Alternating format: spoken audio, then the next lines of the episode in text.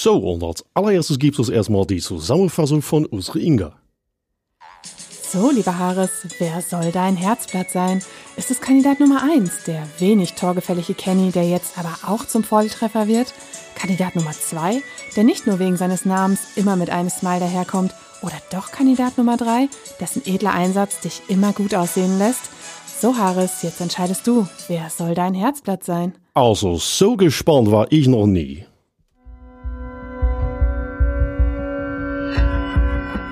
Immer härter. Der Podcast der Berliner Morgenpost.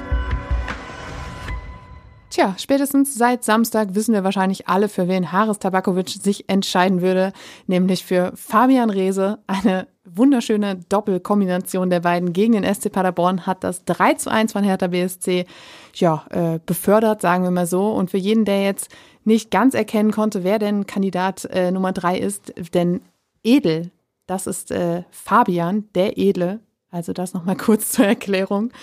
Und tja, wir werden jetzt mal über dieses 3 zu 1 gegen den SC Paderborn sprechen. Mit mir, Inga Bettling und mit Michael Färber. Hallo Ferbi. Ja, hallo Inga, hallo, Be hallo Inga, hallo Berlin, hallo ihr da draußen. Ähm, ja, das ist eine Traumkombination, die Hertha sich da äh, zurechtgelegt hat, die sich da entwickelt hat und ähm, macht Spaß, oder? Absolut. Und für alle, die es vermisst haben, hallo und herzlich willkommen zum Immer härter Podcast. da war doch was. Da war doch was. Wir reden über den Heimsieg gegen den SC Paderborn, über dieses neue blau-weiße Traumpaar, über drei Verluste und ein dickes Abwehrproblem, denn nicht alles war Gold, das glänzte am Samstag.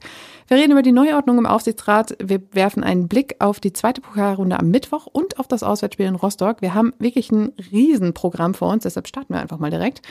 Ähm, 3 zu 1 Paderborn Tore Tabakovic, elfte Minute. John Joe Kenny, auch da reden wir gleich nochmal kurz drüber.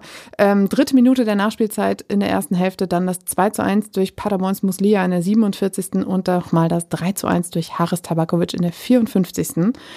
In der Ausstellung gab es eine Änderung, das hatte sich schon angedeutet bzw. erzwungen, denn Marc Kempf wurde vom DFB für zwei Spiele gesperrt nach seiner Notbremse in Nürnberg. Er fehlte also gegen Paderborn. Dafür war Martin Winkler zurück.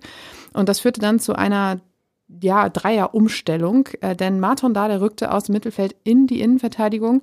Dafür äh, rotierte dann Deo Seefuig vom Flügel auf die Doppel-6, um da Marton Dada zu ersetzen und Martin Winkler machte dann die rechte Außenbahn dicht. Ähm, ja, so die Umstellung, die ähm, dann auch ganz gut fruchtete. So, Fabi, jetzt habe ich genug geredet. Findest du? Ich, ich, lausche, ich. Ich, lausche dein, ich lausche deinen Ausführungen gern. Das, äh, ähm, diese personellen ähm, Verschiebungen sind ja immer wichtig und ähm, schön, dass Hertha gewonnen hat. Ich bin mit dem Auftritt nicht zwingend einverstanden. Da geht's dir so wie Paul Dardai. Und wie vielen anderen auch, denn es war kurios nach Schlusspfiff 3 zu 1 Heimsieg nach zwei Niederlagen in Folge wieder gewonnen. Eigentlich ja ein Grund zur Freude, aber in den Gesichtern war nicht nur Freude zu sehen. Da war Sorge, da war auch ein bisschen Unzufriedenheit, vor allem bei Pal Dardai. Da war auch ein bisschen, ja, Frust vielleicht auch. Also so richtig, richtig zufrieden konnte man nicht sein, denn darüber reden wir nachher noch drüber. Es gab auch ein paar ähm, unschöne Nebenwirkungen dieser, dieses Sieges, die Hertha noch länger begleiten werden. Und äh, Pal Dardai hat überhaupt nicht gefallen, wie seine Mannschaft äh, gegen Paderborn verteidigt hat. Genau so sieht's aus. Ähm, es ist nur Paderborn, es äh, war jetzt keine, ähm, ich glaube inzwischen haben wir so ein paar Spitzenmannschaften in der zweiten Liga. Ne? St. Pauli hat er da schon, HSV ähm, hat er da schon. Ja, ähm, da das sind, ich, da muss sind, ich verdrängt haben. Da sind, da sind ein paar Spitzenmannschaften unterwegs und äh, ähm, unterm Strich musste vielleicht sagen, äh, Gott sei Dank war es nur Paderborn, denn ähm, frühe Führung, sehr gut, immer wichtig, gibt dir eigentlich Sicherheit, habe ich nicht gesehen. Ja. Und das ist ja eben genau das Problem. Das hatten wir gegen Nürnberg schon. Da haben sie nach einer Viertelstunde getroffen und sind danach komplett ins Schwimmen geraten. Jetzt nach elf Minuten und danach folgte auch wieder so eine Phase, in der man dachte so, holla die Waldfee, habt ihr denn nichts gelernt? Und dann aber eben kam dieses 2 zu 0, fast eigentlich aus dem Nichts und dann auch noch von John Joy Kenny. John Joe Kenny, Entschuldigung. John Joy ist ähm, ein Relikt von Sandro Schwarz, der ihn ganz gerne so genannt hat. Ähm, und das war halt wirklich zum richtigen Zeitpunkt. Da hat man sich gedacht, okay, haben sie ja doch was dazugelernt, aber ähm, so richtig Mut machte das, was dazwischen passiert ist, nicht. Über, überhaupt nicht. Ähm, also Paderborn fand ja überhaupt nicht statt. Bis die überhaupt begriffen hatten, wie ähm, das Olympiastadion, Hertha BSC und dieses Spiel an diesem Samstag funktionieren, äh, äh, hat Hertha die Führung geschossen. Ähm, schöne Kombination der beiden, Rese und, und, äh, und Fluppe. Dazu ganz kurz ein, äh, ein, ein kleines Schmankerl aus der Pressekonferenz nachher. Ähm, Lukas Kwasniok, der Trainer vom SC Paderborn, hat gesagt, wir waren spielerisch die deutlich bessere Mannschaft oder die qualitativ bessere Mannschaft. Die Wortwahl weiß ich jetzt nicht mehr. Ich habe nur gesehen, wie bei Paldadei ganz kurz die Augenbrauen zuckten. ja, gut, irgendwas Positives muss er ja herausstellen und ähm, ähm, das mag für, sagen wir mal, weite Strecken der ersten Halbzeit und auch für ein paar Phasen in der zweiten Halbzeit sicherlich gelten. Ähm, unterm Strich, äh, weiß ich nicht, kann man ohne Zweifel drüber diskutieren. Was aber Fakt ist, dass Hertha die Partie in der ersten Halbzeit eigentlich aus der Hand gegeben hat. Und das, äh, bin ich ganz ehrlich, gefällt mir nicht, weil es, weil es unnötig ist, weil es gegen einen Gegner ist, der, der nochmal, der wusste überhaupt nicht, was er machen sollte. Die sind nicht mal mehr hinterhergelaufen, weil Hertha gewirbelt hat. Und äh, das meine ich jetzt durchaus positiv. Hertha hat zu Hause gewirbelt, hat dokumentiert, äh, wie gefestigt wir eigentlich sind, ähm, macht die Führung, zieht sich dann zurück. Das ist legitim aber verfällt dann in einen, das war schon nicht mal mehr Verwaltungsmodus, sondern ein Macht mal, es wird eh nichts passieren Modus. Und dass solche Dinger gern schiefgehen, wissen wir alle. Paldada hat auch gesagt, gerade die Anfangsphase hat ihm gut gefallen, denn das war genau das, was man sich vorgenommen hatte. Da war ähm, Intensität in den Zweikämpfen, da war Kampfgeist, da war ähm, frühes Anlaufen, frühes Pressing, um den Gegner früh unter Druck zu setzen. Und genau so ist das Tor ja auch dann entstanden. Und du hast es gerade schon gesagt, schöne Kombi von ähm, Fabian Reese über links natürlich und dann in die Mitte, da war Tabakovic, das war so ein richtig klassisch ausgespielter Angriff.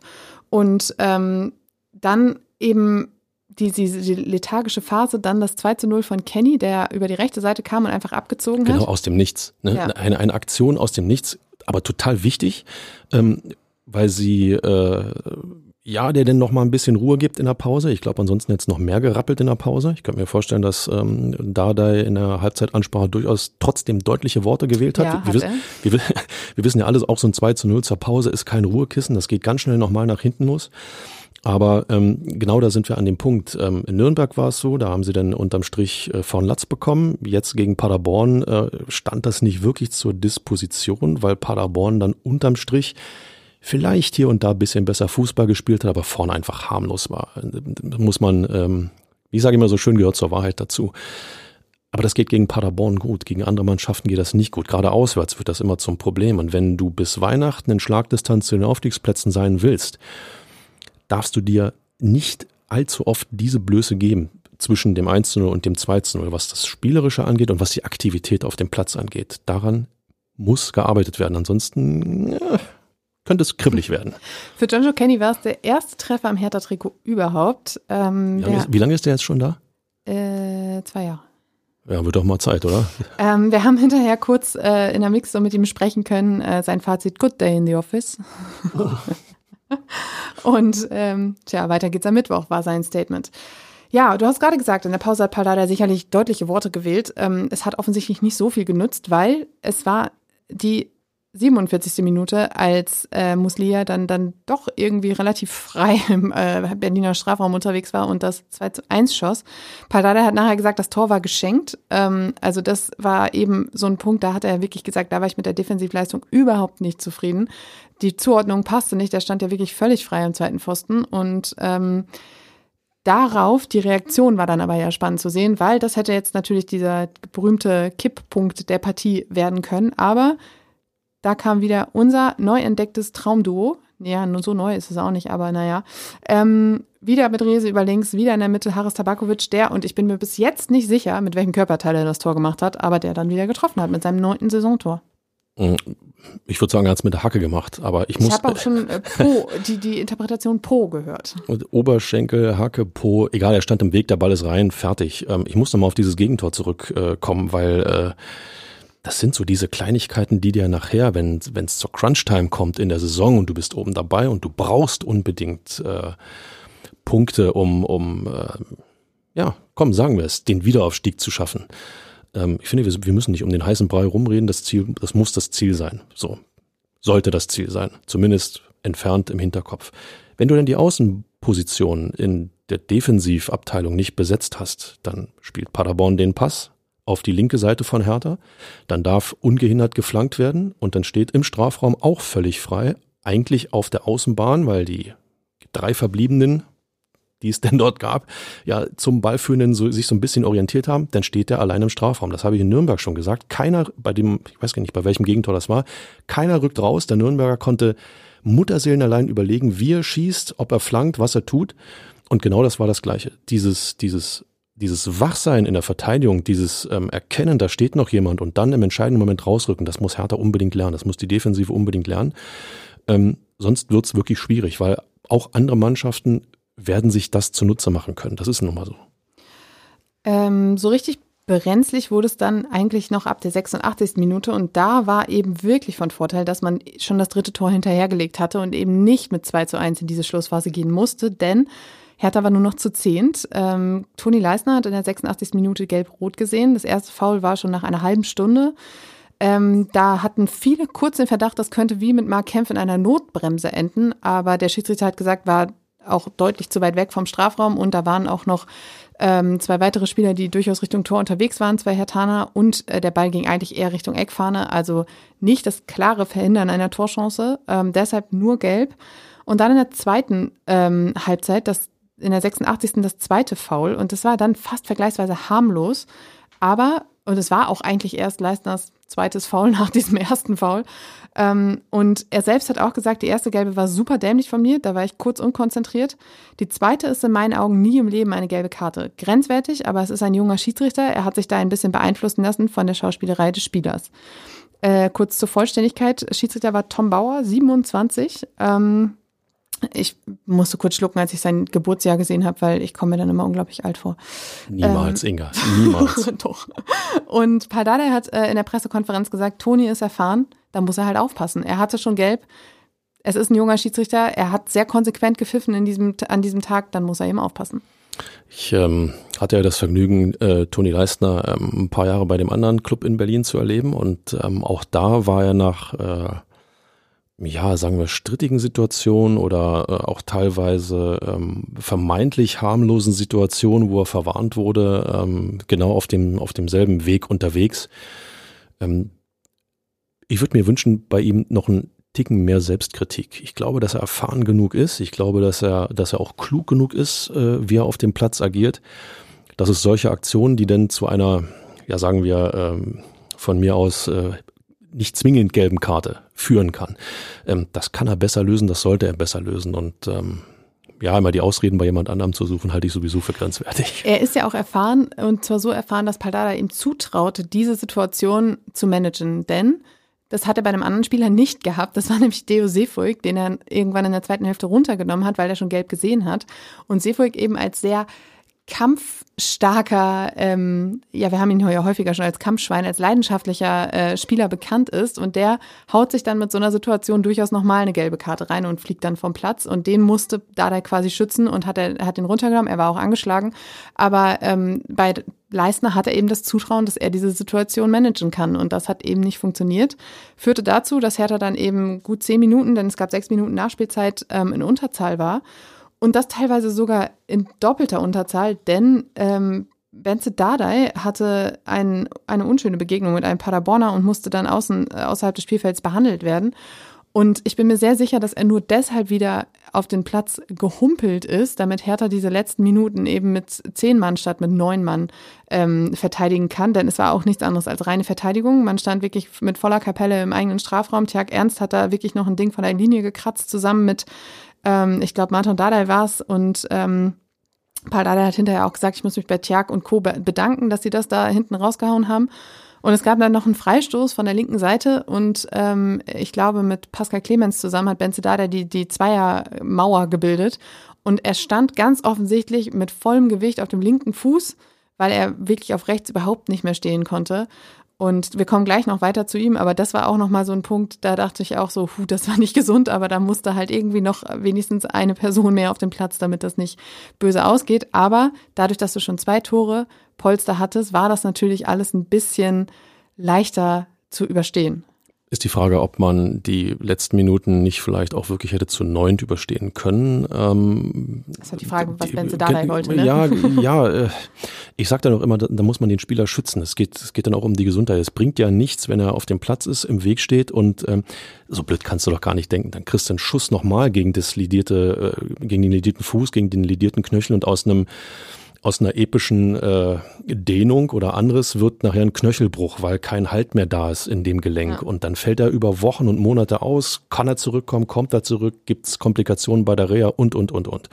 Ähm, die Gefahr, dass du dir einen Spieler damit für länger versaust, ist in meinen Augen größer gewesen als die Gefahr, dass du dieses Spiel verlierst. Dafür war, war Paderborn einfach viel zu harmlos. Selbst in Überzahl und spätestens nach dem 3 zu 1 für Hertha war, äh, fiel auch Paderborn nicht mehr allzu viel ein. Mal abgesehen davon, dass ähm, auch der Support im Olympiastadion wieder einzigartig war und äh, der Mannschaft damit auch den, den Rücken gestärkt hat. Man hat immer noch einen Tag Ernst im Tor, der äh, in, in den entscheidenden Situationen dann auch nochmal ein Ding aus dem Feuer reißen kann. Also Dardai, ähm, Moment, Benze Dardai, so muss es ja heißen, richtig, ihn auf dem Platz wieder zu lassen, halte ich für ähm, habe ich für höchst gefährlich gehalten, halte es auch nach wie vor. Und äh, es ist aber grundsätzlich das Problem im Profifußball, dieses Überlegen, ob man einen Spieler nicht schützen sollte, weil Gesundheit geht immer vor. Ja, und ich glaube, in dem Strom des Adrenalins kann man auch keine äh, ja, rationalen Entscheidungen kann, treffen. kannst du nicht, kannst du nicht als Spieler. Ähm, ich hatte, du hast vorhin gesagt, Paderborn war natürlich auch nicht stark. Ich hatte dennoch das Gefühl, dass es da so ein kleiner Entwicklungsschritt gemacht wurde, denn man hatte doch trotz starken Defensiv äh, Defiziten und teilweise ähm, lethargischen Phasen einen Sieg eingefahren. Das, ist, äh, das sind Spiele gewesen, in denen Hertha sonst gerne mal das ganze Spiel aus der Hand gegeben hat. So hat man diesen Sieg dann doch irgendwie über die, über die Linie gebracht.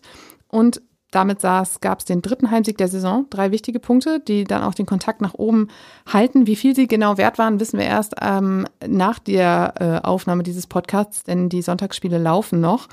Ähm, aber es ist auf jeden Fall ein kleiner Sprung weiter nach oben.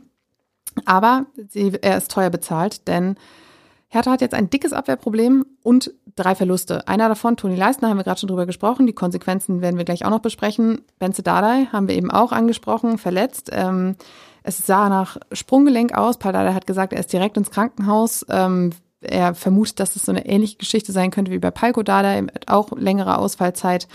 Ähm, natürlich ziemlich bitter. Deo Seefuig musste ebenfalls angeschlagen raus und aus Selbstschutz, das hatte ich gerade auch schon gesagt. Das heißt, da sind so ein paar ähm, ja, schwierige ja, oder nicht schwierige, aber ein paar Fragen, Fragezeichen dann doch dahinter. Und dann haben wir eben das Problem, dass Toni Leistner im Spiel gegen Rostock am nächsten Sonntag fehlt. Und weil Mark Kempf gegen Nürnberg ja für zwei Spiele gesperrt wurde, äh, fehlt auch er gegen ähm, äh, Rostock. Und somit braucht es halt wirklich nochmal einen weiteren Innenverteidiger. Wir haben ja vorhin gesagt, Martin Dada ist zurückgerutscht. Ist die Frage, wer kann da helfen? Ähm, Pascal Clemens ist mir als erster eingefallen, äh, ebenfalls gelernter Innenverteidiger. Ähm, die beiden, also Clemens und Dardai, haben auch schon die gesamte Vorbereitung zusammen, in, zwar auf der Doppelsechs gespielt, aber sie kennen sich, sie wissen, wie der andere arbeitet. Sie haben auch in den ersten Spielen zusammen da gespielt. Linus Gechter ist eigentlich auch gelernter Innenverteidiger, der ist aber irgendwie jetzt schon lange raus, verletzt, hat sich bei einer individuellen Einheit mit einem Privattrainer verletzt, musste dafür wohl auch in die Tasche greifen, ist auch noch nicht so richtig fit und aus der Jugend, ja, da wäre Joel da Silva Chiara, der hat schon häufiger mit den Profis trainiert, Peter Matibel ebenfalls sehr, sehr unwahrscheinlich, dass Paldada jemanden aus der U23 oder U19 da reinschmeißt in Rostock. Äh, von daher ist die Kombination aus Clemens und Dada die wahrscheinliche. Ich überlege gerade die ganze Zeit, ob ich noch Fußballschuhe im Schrank habe. Ähm, die Älteren werden sich erinnern, es gab mal die Position des Liberos, ähm, die, die durfte ich bekleiden, aber äh, ich würde maximal den Bewegungsradius von Benze Dardai nach seiner Verletzung haben. Insofern ist das vielleicht doch keine gute Idee. Aber ähm, ja, du, du machst dir, verschaffst dir selber Probleme, die eigentlich gar nicht hätten da sein müssen. Rostock wird ein Hexenkessel, ein Hexenkessel werden. Da braucht es eine stabile und vor allen Dingen vom Kopf her eine, eine wache und, und äh, sehr aufmerksame Defensive. Ähm, hat sich Hertha mal gerade so ein bisschen selbst geschwächt. Und äh, also ich, ich finde es jetzt schon spannend, äh, wie das in Rostock funktionieren soll da hinten. Und nu, nur Tjag Ernst als letzter Verteidiger sozusagen ähm, ist dann vielleicht doch ein bisschen wenig. Äh, Paldada hat noch zur Kritik an der Defensive gesagt, wir sind defensiv nicht stark. Gemeinsam sind wir stark, aber das habe ich heute nicht gesehen. Ihm fehlte also das Kollektiv in der Verteidigung. Und das hat eben Konsequenzen. Dann musst du immer hinterherlaufen. Das wiederum kostet Kraft und das fehlt dir dann im Angriff. Und ähm, diese Fehlerkette, die hat er halt moniert. Und diese erneute Umstellung, die da in Rostock jetzt auf das Team wartet, ist dann natürlich auch nicht förderlich. Jetzt ist natürlich die Frage, am Mittwoch ist Pokal, äh, zweite Runde gegen Mainz. Äh, Kempf und Leistner werden spielberechtigt, weil sie sind ja nur für die Liga, Liga gesperrt. Lässt du sie da jetzt ran, um halt irgendwie mit der, ähm, ja, mit der eingespielten Defensive die, die, das, den Achtelfinaleinzug zu sichern? Oder sagst du, dann lass uns doch lieber mal gleich die neue Kombination für Sonntag testen? Gibt eine ganz einfache Antwort. Bis zur 60. Minute 4-0 führen, die Stammverteidigung raus, die anderen Burschen rein, für Rostock schon mal einspielen lassen, fertig. Nehme ich Montag mit zu PK und werde das dann so vorschlagen. Ähm, Nein, du musst die Stammverteidigung spielen lassen, du musst Leistner spielen lassen, du musst Kempf spielen lassen. Ähm, äh, die Chance weiterzukommen ist da. Du spielst zu Hause, du spielst gegen Mainz, die sind angeschlagen. Ähm, äh, das herzuschenken ähm, verbietet sich.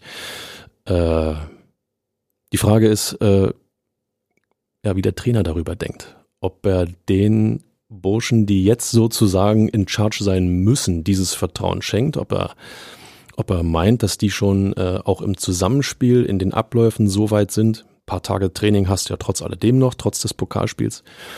Aber ähm, es ist es ist schwierig, es ist wirklich verdammt schwierig, aber meins abschenken würde ich nicht tun. Also dadurch, dass du zu Hause spielst und äh, nochmal gegen einen Gegner. Äh, Wir reden gleich noch über meins. Na, natürlich, natürlich. Nein, aber du hast nochmal, um den Satz zumindest zu beenden. Nein. und damit verabschieden wir uns. Vielen Dank fürs Reinhören. Nein, wir reden jetzt über positive Dinge. Es ist auch positives Ding, Nein, darüber jetzt, zu reden, dass du in die, in die nächste. Pokalrunde kommst. Wir hören jetzt auf in Mainz. Mainz so. ist, ach Mensch. Wir werden hier keine Herzblätter mehr. Leute, merkt ihr, was da, merkt ihr, was passiert, ja? Wie ich hier kurz gehalten werde, aber vielleicht ist es auch gut so. Äh, wir reden jetzt über Herthas neues Traumpaar, denn das hat sich deutlich ähm, herauskristallisiert am Samstag und auch in den vergangenen Wochen die Kombination aus Haris Tabakovic und Fabian Rehse, die funktioniert. Und über Fabian Rehse redest du mindestens genauso gern, wenn nicht noch lieber, als über Mainz. Nö, jetzt nicht mehr. Jetzt bin ich beleidigt. Gut, dann mache ich das hier alleine fertig. Leute, Fabian, Fabian Reese, wie oft, wie oft habe ich schon eine Lanze für ihn gebrochen? Wie oft habe ich ihn schon auf ein Schild gehoben? Wie oft habe ich schon gesagt, es ist der wichtigste Mann, immer Bock auf Fußball. Guckt euch an, wie er das erste Tor vorbereitet, in Bedrängnis, mit Tempo, mit dem Wissen. Ihr könnt machen, was ihr wollt, ihr lieben Paderborner. Ich bin den einen Schritt weiter. Ich werde die Flanke reingeben. Nach dem, äh, vor dem dritten Tor, die Flanke geguckt, geflankt, fertig. Nicht jedes, jedes ja. Laufduell gewonnen. Siehst du, nicht, nicht, nicht irgendwo hingeflankt, sondern auf den Punkt. Da, wo eben Tabakovic schon seine Hacke oder welches Körperteil auch immer in den Weg gestellt hat.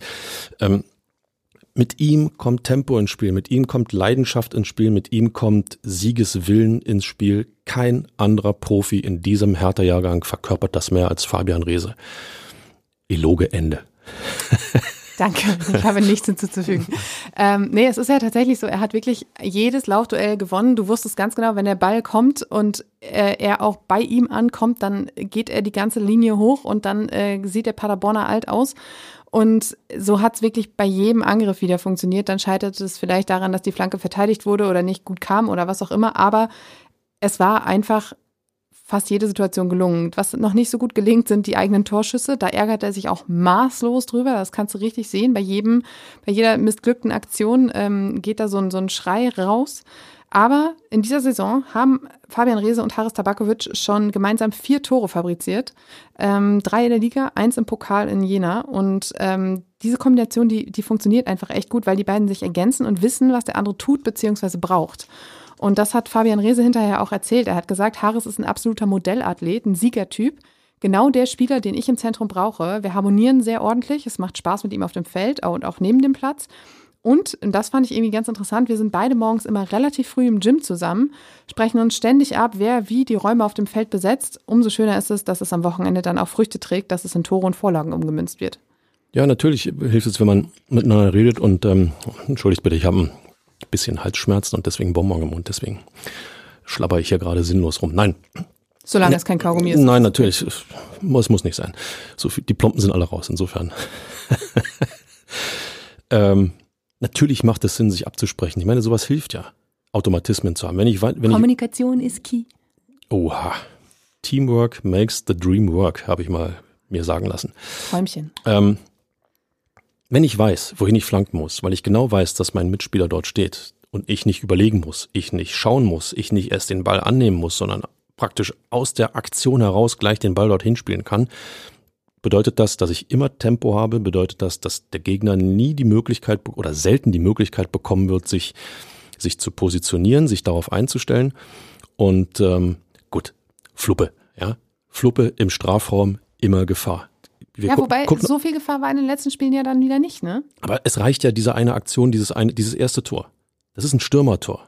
Ja, ich meine in den Spielen davor, da hatte er so eine kleine Durchstrecke, weil man hatte den Eindruck, der Gegner hat das so ein bisschen durchschaut, wie er sich bewegt, wo er sich bewegt. Und prompt ist er, und prompt ist er wieder zurück. Ja. Zeichnet auch einen Stürmer aus, der sich selbst aus dem Tal holt, ähm, weil er um seine Qualitäten weiß. Und Paderborn hatte bei der Reseflanke abgeschaltet, weil ähm, ich guck mal nach links, ich guck mal nach rechts, da ist keiner. Das kriegen wir dann schon hin. Zack, urplötzlich stand Fluppe da zwischen den drei Paderbornern und hat das Bein rausgestreckt, 1-0 für Hertha. Und genau das macht ein Torjäger, einen wirklichen Torjäger aus. Der trifft drei, vier Spiele nicht und im nächsten Spiel danach ist er mit einer Aktion wieder da. Und mit einem Doppelpack, seinen Saisontor 8 und 9 und damit Peng. ist er weiterhin Top-Torjäger der zweiten Liga. Und ja, ähm, muss man nochmal. Hertha BSC stellt den Top-Torjäger einer Liga. Das hat man lange nicht. Nee. Ähm, ich habe irgendwann, habe ich das hier schon mal erzählt, wann das war. Ich weiß es nicht. Lange ist es her. Ähm, Mir fällt vor allem Michael Preetz ein. Und André Duda war es damals. Das ist auch schon lange her. Ähm, Paderborn-Trainer Lukas Krasniok hat gesagt, Rese und Tabakovic, die beiden haben uns heute gekillt. Die haben uns echt beschäftigt. Das heißt, die Liga weiß sich zu fürchten vor den beiden. Und netter Side-Effekt noch, Fabian Rehse war dann Ersatzkapitän, nachdem Toni Leistner vom Platz musste. Für mich irgendwie die absolut logische Wahl. Ich hätte jetzt nicht gewusst, wer sonst die Binde tragen sollte. Und er hat hinterher gesagt, es ist für mich eine große Ehre, Kapitän von so einem großen Club sein zu dürfen. Es ist ein Reifeprozess, der nächste Schritt für mich, Verantwortung zu übernehmen. Es macht mich sehr stolz und dankbar. Und Paldade, pardon, Paldade hat gesagt, ähm, was seine Begründung für diese Wahl angeht, vorbildlicher Einsatz im Training. Er trägt die Fahne sehr stolz auf der Brust. Er redet, er lebt für den Verein. Die Jungs akzeptieren ihn. Er ist ein super Kerl. Und dann ganz Dardai-like, aber er muss sich defensiv noch verbessern. Mal abgesehen davon, dass mir das persönlich viel zu viel Folklore ist und äh, natürlich auch Fabian Reese weiß, welche, welche Töne er auf der Harfe spielen muss, ähm, passt das trotzdem alles zusammen. Ja, auch. Äh Die Harfe. Du hast sie gerade genannt. Ja, dann bringen wir sie doch zum Einsatz. Du hast völlig recht. Nein, äh, na, natürlich äh, passt das alles zusammen und, und ähm, ein Trainer wäre ein schlechter Trainer, wenn er einen Spieler über alle Maßen loben würde, um nicht dann doch noch irgendetwas zu finden, an dem er rumkritteln kann. Dann hätte er nämlich einen perfekten Spieler und den gibt's nicht. Er hat das auf der PK gleich zweimal gesagt mit der defensiven Verbesserung.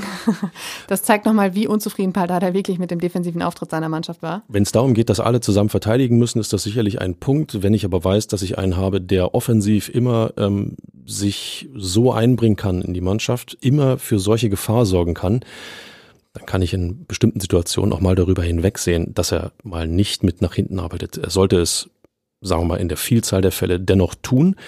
Aber wenn er es denn mal nicht tut, dann ist das auch alles in Ordnung. Irgendwann muss er sich ja auch mal kurz von seinen Sprints erholen können. Genau, das ist der Punkt. Äh, es sind alles atmen. Menschen und ein, atmen und keine Maschinen.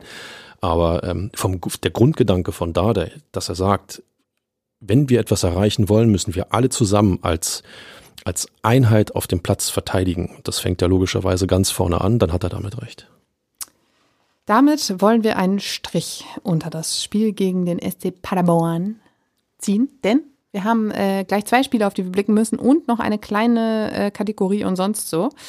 Da, yes. Yes. Da gab es nämlich in dieser Woche die Neuordnung im Aufsichtsrat. Thorsten Jörn Klein ist zurück als Vorsitzender. Scott Körber bleibt weiterhin Stellvertreter. Nach dem Rücktritt von Klaus Brüggemann kurz vor der Mitgliederversammlung war ja klar, dass sich dieses Trio, was jetzt noch übrig ist und auch bis 2026 weitermachen wird, ähm, nochmal neu ordnen muss. Äh, man hat sich jetzt darauf geeinigt. Thorsten Jörn Klein war schon von 2018 bis 2022 Vorsitzender des Aufsichtsrats, gehört seit 2004 äh, dem Aufsichtsrat an.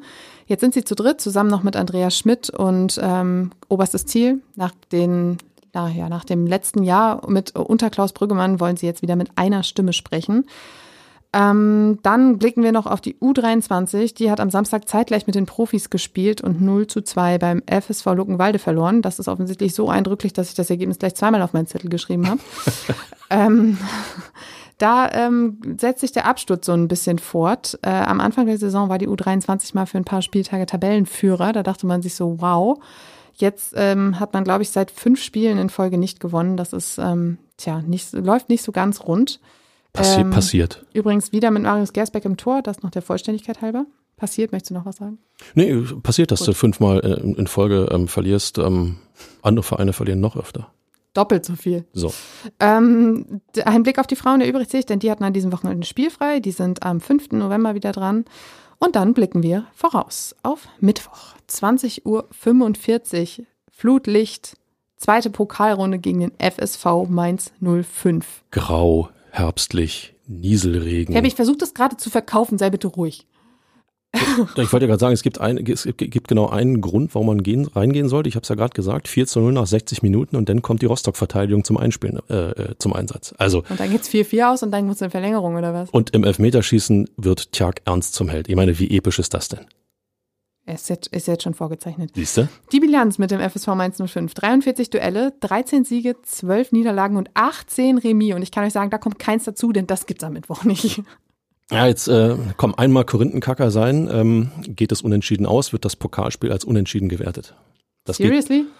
das ist tatsächlich so. Das ist auch bei allen großen Turnieren so. Es gibt äh, äh, Elfmeterschießen, ähm, beeinflusst nicht den Ausgang des Spiels, sondern entscheidet nur darüber, wer die nächste Runde erreicht. Wieder was gelernt. Fun Fact. Wieder was Nutzloses Wissen. Nennt es, wie ihr es wollt. Ich habe was gelernt. Wird es ein Wiedersehen mit Marco Richter geben? Das ist die große Frage, denn der stand am Freitag, als Mainz in der Bundesliga gegen den VfL Bochum gefragt war, gar nicht im Kader, aus persönlichen Gründen hieß es, glaube ich.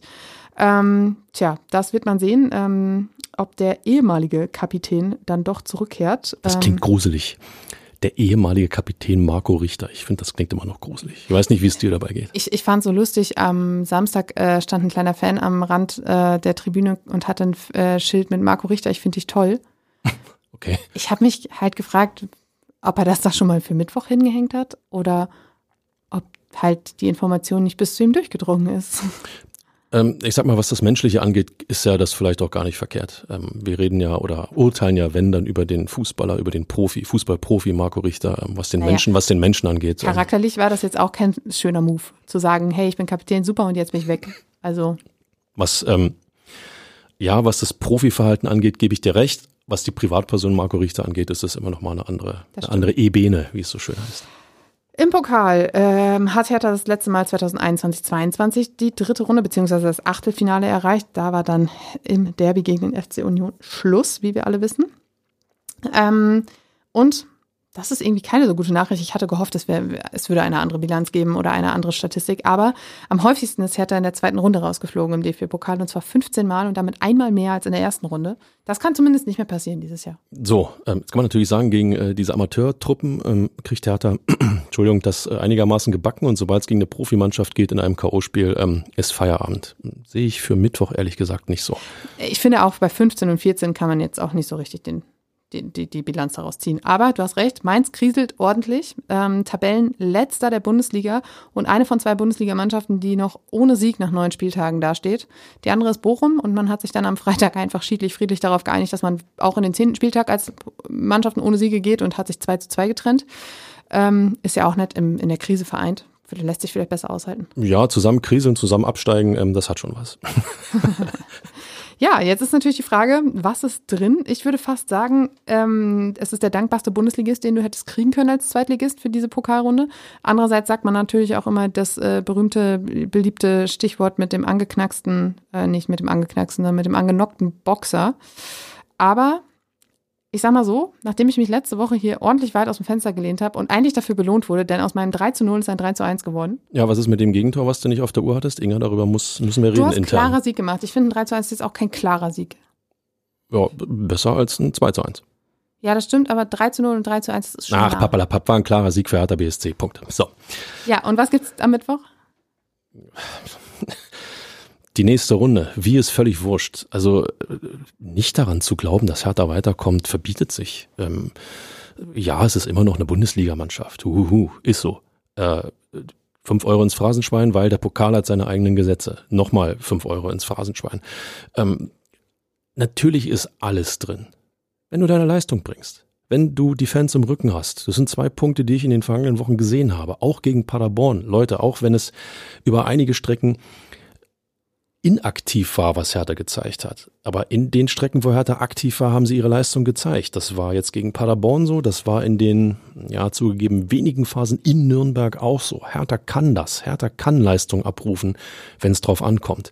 Vielleicht ist das, dieses Spiel gegen Mainz, ähm, dieser, dieser, wie soll man sagen, dieser Knalleffekt, den es braucht, um wirklich an etwas wirklich Großes in dieser Saison zu glauben, was die Liga angeht wenn du einen Bundesligisten ausschaltest, wenn du dabei vielleicht noch eine gute Leistung bringst, wenn du über weite Strecken des Spiels tatsächlich die bessere Mannschaft sein solltest. Vielleicht ist das dieser Knalleffekt, den jeder braucht, um die letzten großen Zweifel, können wir, sollten wir schon, sind wir in der Lage, einfach das mal dann wegzuspielen und dann zu sagen, wir haben es bewiesen, jetzt Attacke. Schön, da möchte ich ja fast nichts Oder? hinzufügen. Oder? Ja, Also, nochmal, ich, ich, ich, ich krittel ja gerne rum. Das machen wir Journalisten ja super gerne. Aber die Entwicklung, die ich bei Hertha sehe, auch gegen Paderborn, du bist nicht über die Vielzahl der Spielzeit, sagen wir mal, die überzeugendere Mannschaft, aber du gewinnst. Du gewinnst ein, sagen wir es, Drecksspiel. Bisschen flapsig formuliert. Das sind, das sind äh, Eigenschaften einer Spitzenmannschaft. Spiele, in denen du nicht besser bist, die trotzdem zu ziehen. Das ist ja das, was ich vorhin meinte. Ne? Genau. Trotz Defiziten diesen Sieg zu holen, ist nicht, nicht so selbstverständlich für diese Mannschaft. Genau, das heißt noch lange nicht, dass du dich nach draußen hin als der Aufstiegskandidat Nummer eins oder als die Spitzenmannschaft produzieren musst.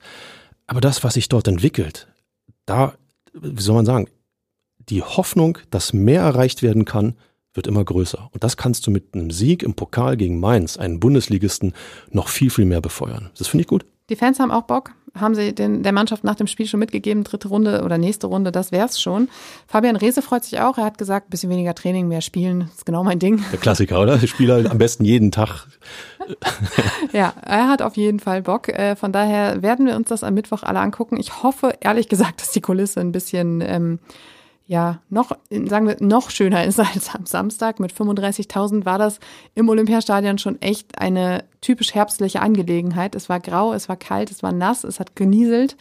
Ähm, ich komme bis heute nicht darüber hinweg, dass äh, Paderborns Trainer die ganze Zeit da im weißen T-Shirt rumrannte. Ich habe mir den Hintern abgefroren. Gut, ich friere auch schnell, aber trotzdem. Ähm, Was Steffen Baumgart kann, kann äh, Lukas Kwasniok. Luga, Lukas Kwasniok, schwerer Name, ähm, auch. Ja, offensichtlich. Naja, ähm, wenige Tage nach dem Pokalduell wartet dann wieder die Liga und dann geht's am Sonntag weiter bei Hansa Rostock, 13.30 Uhr bei Sky. Die Bilanz, 26 Duelle, 13 Siege, 6 Remis und 7 Niederlagen. Hey, so eine gute Bilanz hatten wir schon lange nicht mehr. Ja, hier siehst du mal, was, was alles möglich ist. Alles ja? drin. Alles drin. Die letzte Begegnung zwischen ähm, Hertha und Rostock gab es im DFB-Pokal in der ersten Runde im August 2017. Damals gab es ein 2 zu 0 für Hertha mit späten Toren durch Mitchell Weiser und Vedat Ibišević. Mitchell Weiser. Und Vedat Ibisevic. Das ist ver- verdammt lange her. Ja, sechs Jahre. Ähm, ja, Rostock vor diesem Spieltag mit vier Siegen und sechs Niederlagen und zwölf Punkten. Ähm, Im Moment sind die in Wiesbaden unterwegs. Da steht's nach mh, kurz vor der Halbzeit 0 zu 0. Oh, Elversberg führt 2 zu 0 in Magdeburg. Heidewitzka. Ähm, nur kurzes Live-Checking der Ergebnisse. Ähm, und da ist natürlich jetzt auch die Frage, was ist da drin? Ich glaube, wir müssen das ein bisschen vom Pokalspiel abhängig machen. Ähm, Hertha ist gerade dabei, dass man sich gern mal verletzt. Das, Oder ähm, gesperrt wird. Oder gesperrt Wobei, wird. das wäre ja kein Problem von, von Mittwoch. ja, viel mehr Verteidiger kann, können ja eigentlich nicht mehr gesperrt werden. Insofern. Ja, aber du, aber du hast recht. Außerdem außerdem ist ja- Pokal völlig, völlig klar, völlig klar. Äh, das Pokalspiel mal ausgeklammert. Ähm, es wird ein Hexenkessel. Da bin ich mir ganz sicher. Ähm, Rostock-Berlin hat, hat immer, immer Geschmack. Ähm, ich würde mir wünschen, dass äh, viele von euch, die nach Rostock fahren, einen äh, kühlen und klaren Kopf behalten und dass es dort keinen Fanirrsinn gibt. Ähm, ich glaube, wir wissen alle, was wir meinen. Macht aus diesem Spiel ein Fußballfest. Feuert ähm, eure Mannschaft äh, gnadenlos nach vorne an. Ich glaube, in Rostock wird sie es zwingend brauchen. Ich glaube aber auch, dass sie genug Qualität hat, um das Spiel zu ziehen. Einen Rese musst du erstmal stoppen mit legalen Mitteln. Einen Tabakovic musst du erstmal unter Kontrolle bringen. Und wenn du zwei, drei Verteidiger brauchst, dann kommt Smiley, Smile Prevjak an und äh, reüssiert dann eben statt Fluppe. Das funktioniert, das kann funktionieren. Nochmal, du brauchst einen kühlen Kopf und vielleicht brauchst du auch ein bisschen Geduld. Dann, glaube ich, ähm, dann lasse ich mich zu einem klaren Sieg für Hertha BSC gern hinreißen. Okay, Leute, ich habe nebenbei mal eben kurz nach den äh, Tickets für den Pokal geguckt. Also ähm, Restkarten gibt's noch, oder? ich würde mal sagen, Mittwochabend 2045, da hat man nicht so viel vor. Da sollte man definitiv ins Olympiastadion gehen, wenn man möchte, dass Hertha BSC die nächste Runde im DFB-Pokal erreicht. Ja. Denn äh, gerade auf der Gegengraden sehe ich hier sehr, sehr, sehr viele Plätze. Ich sag mal so, die noch besten sind. Plätze sind schon weg. Ja, eine Ostkurve. Siehst du? Um Gottes Willen. Ja, zurück zu Rostock. Ähm, ja, ich stimme in allen Punkten zu, die du gesagt hast. Ich habe dir natürlich extremst gut zugehört, während ich hier den Hertha BSC Ticketmarkt gescannt habe. ähm, aber Natürlich. Was habe ich gerade gesagt? dass ähm, es ein Hexenkessel wird und dass man Fabian Rehse erstmal stoppen muss. Das habe ich aber auch schon vor einer halben Stunde gesagt, insofern. Aber du hast recht. Nein, Inga, du hast recht. Ah. Ja, ich ähm, ähm, weiß jetzt auch nicht so ganz genau. Ich habe mich bei Mainz jetzt hier nicht aus dem Fenster gelehnt und hier jetzt auch nicht. Also ich bin auch deiner Meinung, Pokal auf jeden Fall Sieg drin. Rostock, Hexenkessel total. Ich glaube, da kommt es wirklich auf den Spielverlauf an. Wenn du da nachher mit einem Punkt nach Hause fährst, kannst du dich, glaube ich, auch nicht beschweren. Aber wie gesagt, es kommt halt eben wirklich darauf an, wie dieses Spiel läuft und wie die Atmosphäre ist. Und ähm, Bleiben wir bescheiden. Nimm was mit, bring Ja. was mit, auswärts mit. Das ist so der Klassiker. Zu Hause gewinnen, auswärts unentschieden spielen, mal hochrechnen, steigst du auf. ja, würden wir alle nehmen, ne? Siehst du. Gut, dann würde ich sagen, schauen wir uns diese beiden Spiele an und sprechen dann am 6. November wieder darüber und ähm, hoffentlich ähm, mit positiven Auswirkungen und wenig Verletzten und Gesperrten, damit dann äh, mögliche drei Punkte auch wirklich mal voll gefeiert werden können und nicht einen blöden Beigeschmack haben. Tja, Fabi, ich würde sagen, wir haben Haris Tabakovics Herzblatt gefunden. Ähm, War ein Traum. War- tolle, tolle Überraschung, aber vielleicht auch nicht wirklich eine Überraschung. Schön, schönes? Schlusswort. Siehst du? Damit danken wir euch da draußen fürs Zuhören, wünschen euch eine schöne Woche mit zweimal Hertha BSC und sagen bis nächsten Montag. Immer härter. Der Podcast der Berliner Morgenpost.